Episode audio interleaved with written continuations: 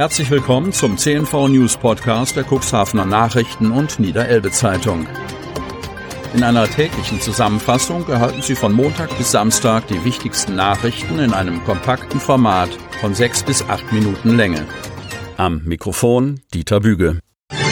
Inzidenz steigt durch 39 neue Infektionen. Kreis Cuxhaven. Am zweiten Tag in Folge ist die Inzidenz für den Kreis Cuxhaven sprunghaft angestiegen. Am Donnerstag lag der Wert für die Neuinfektion pro 100.000 Einwohner binnen einer Woche bei 63,4, Vortag 55,3. Der Landkreis meldet 39 neue bestätigte Corona-Fälle. Die Neuinfektionen teilen sich folgendermaßen auf das Cuxland auf. Stadt Geestland 10 Fälle, Stadt Cuxhaven und Gemeinde Schiffdorf je acht, Samtgemeinde Börde Lamstedt vier, Samtgemeinde Landhadeln und Gemeinde Lockstedt je drei, Gemeinde Hagen zwei, Samtgemeinde Hemmoor einer. Verordnung bleibt ohne Auswirkungen. Kreis Cuxhaven. Die neue Corona-Verordnung des Landes Niedersachsen, in deren Mittelpunkt die Ausweitung der 2G-Regel steht, ist in Kraft getreten. Auf den Kreis Cuxhaven bleibt die Änderung aber vorerst ohne Auswirkung. Für Veranstaltungen mit über 1000 Teilnehmenden wird die strenge Begrenzung des Zugangs auf vollständig geimpfte und genesene Personen laut neuer Verordnung auf die erste Warnstufe ausgeweitet. Dies galt zuvor nur für die höheren Warnstufen. Die erste Warnstufe ist im Landkreis Cuxhaven derzeit noch nicht erreicht, wie die Kreisverwaltung betont. Neben der Überschreitung des Inzidenzwertes von 35 sei dafür auch die niedersachsenweite Überschreitung einer Hospitalisierungsinzidenz von sechs an fünf Tagen in Folge erforderlich. Die Hospitalisierungsinzidenz liegt in Niedersachsen am Mittwoch bei 4,1. Der Landkreis Cuxhaven ist daher von der Ausweitung der 2G-Regel derzeit noch nicht betroffen. Die Verordnung sieht aber eine generelle Auswertung der Testvorgaben für Mitarbeitende in Heimen und Pflegeeinrichtungen sowie in Schlacht- und Zerlegebetrieben vor, die unabhängig von einer Warnstufe gilt.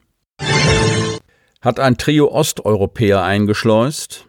Kreis Cuxhaven. Drei Personen aus dem Landkreis Cuxhaven sind ins Visier von Ermittlern geraten. Ihnen wird vorgeworfen, als Schleuser fungiert sowie Sozialabgaben veruntreut zu haben. Am Donnerstag wurden am frühen Morgen sechs Wohnungen und Geschäftsräume von Pflegediensten in Bremerhaven sowie im Landkreis Cuxhaven durchsucht. Hintergrund sind Ermittlungen wegen des gewerbsmäßigen Einschleusens von Ausländern in das Bundesgebiet sowie Veruntreuung und Vorenthaltung von Sozialabgaben, heißt es in einer gemeinsamen Pressemitteilung der Staatsanwaltschaft Bremen, der Bundespolizeiinspektion Flughafen Hannover und des Hauptzollamtes Bremen. In den Fokus waren eine 53-jährige Frau sowie zwei Männer im Alter von 57 und 30 Jahren aus dem Kreis Cuxhaven geraten. Woher die Beschuldigten genau kommen, teilten die Ermittler nicht mit. Den drei Personen wird vorgeworfen, Osteuropäerinnen und Europäer gewerbsmäßig eingeschleust zu haben. Die Ermittler wurden nach eigenen Angaben auf das Trio aufmerksam, nachdem eine belarussische Staatsangehörige am Flughafen Hannover vorstellig geworden war. Die Frau soll ein polnisches Visum zum Zweck der Arbeitsaufnahme in Deutschland vorgelegt haben. Die Belarussin habe über die Agentur der Beschuldigten mit ungültigen Bescheinigungen als Pflegekraft an private Haushalte vermittelt werden sollen. Sie verfügt nicht über die erforderliche Arbeits- bzw. Aufenthaltserlaubnis, heißt es in der Mitteilung weiter.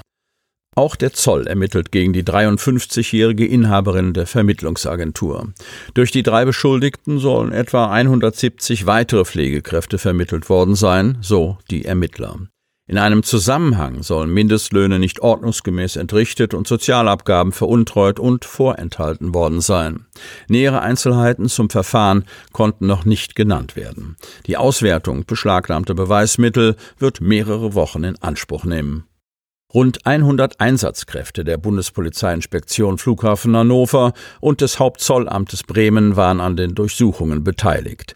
Der Durchsuchungsbeschluss kam von der Staatsanwaltschaft Bremen. SPD-Parteitag mit Weil und Klingbeil, Cuxhaven. Viel Prominenz hat sich für den Bezirksparteitag des SPD-Bezirks Niedersachsen Nord am Sonnabend 13. November in den Hapaghallen angesagt. Neben Ministerpräsident Stefan Weil, der ab 10 Uhr die Parteitagsrede halten wird, kommt mit SPD-Generalsekretär Lars Klingbeil auch der designierte neue Parteivorsitzende. Er wird die Delegierten über die neuesten bundespolitischen Themen informieren. Klingbeil 43 für den Heidekreis im Bundestag ist vom SPD-Präsidium als Co-Vorsitzender neben Saskia Esken nominiert worden. Die neue Doppelspitze könnte beim SPD-Bundesparteitag Anfang Dezember gewählt werden. Rennebeck schließt sich der SPD-Grünen-Gruppe an. Otterndorf. Die SPD-Grünen-Gruppe im Otterndorfer Stadtrat und Ratsmitglied Susanne Rennebeck machen nun auch formell gemeinsame Sache. Rennebeck, die als Einzelbewerberin in das Stadtparlament gewählt worden war, hat entschieden, sich der Gruppe aus Sozialdemokraten und Grünen anzuschließen. Das teilte Gruppensprecher Malte Hink, SPD, mit. Hintergrund sind offenbar Anfeindungen nach der konstituierenden Ratssitzung, in der Klaus Johansen, SPD, in geheimer Wahl zum Bürgermeister gewählt wurde. Leider wurde im Nachgang zu dieser Sitzung seitens Teilen der CDU-FDP-Gruppe in verantwortungsloser Art und Weise eine Bewertung und Kommentierung dieser Wahl auf Social-Media-Plattformen vorgenommen, kritisiert Hink. Dort sei insbesondere die Ratsfrau Susanne Rennebeck kritisiert und für die nicht erfolgte Wiederwahl des bisherigen Amtsinhabers Thomas Bullwinkel CDU in unangemessener Form verantwortlich gemacht worden.